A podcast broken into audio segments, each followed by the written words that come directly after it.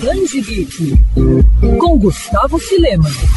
Muitos anos antes de virar uma série de sucesso na Netflix, Swift Tooth já dava o que falar entre os fãs de quadrinhos. Criado em 2019 por Jeff Lemire, o gibi conta a história de Gus, um jovem de uma nova espécie, híbrida entre humanos e animais, que nasceu em um futuro distópico em que a humanidade vem sendo dizimada por uma pandemia chamada de flagelo. Ao todo, 40 edições foram lançadas pelo antigo selo adulto da DC, a Vertigo. Indicado ao prêmio Eisner, o Oscar da nona arte, a HQ traz uma trama original que a cada número vai te oferecendo diferentes perspectivas do que está acontecendo. Afinal, Gus seria uma esperança do mundo ou a causa por trás de tudo? Bom, não vou estragar a surpresa e entregar de bandeja as respostas aqui na coluna, mas posso te garantir que nem todas são as que vocês esperam. Afinal, Jeff Lemire elaborou um quadrinho cheio de reviravoltas e ao mesmo tempo comovente, que mostra que mesmo se encaminhando para o fim, o ser humano só pensa em si mesmo. Ah, e as reviravoltas são tão grandes que a trama que começa com tons científicos acaba envolvendo ao longo do desenvolvimento tons místicos e até mistérios de outro mundo e outras eras. Além de roteirista, Lemire também é desenhista de Swift Tooth. E o autor não tem medo de fazer alguns experimentos. Por mais que alguns considerem os desenhos dele bem simples,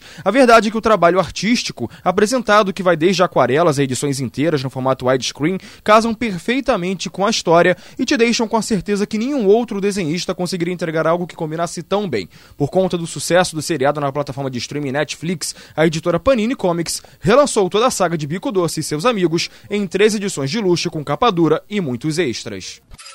Quer ouvir essa coluna novamente? É só procurar nas plataformas de streaming de áudio. Conheça mais dos podcasts da Mandirinhos FM Rio.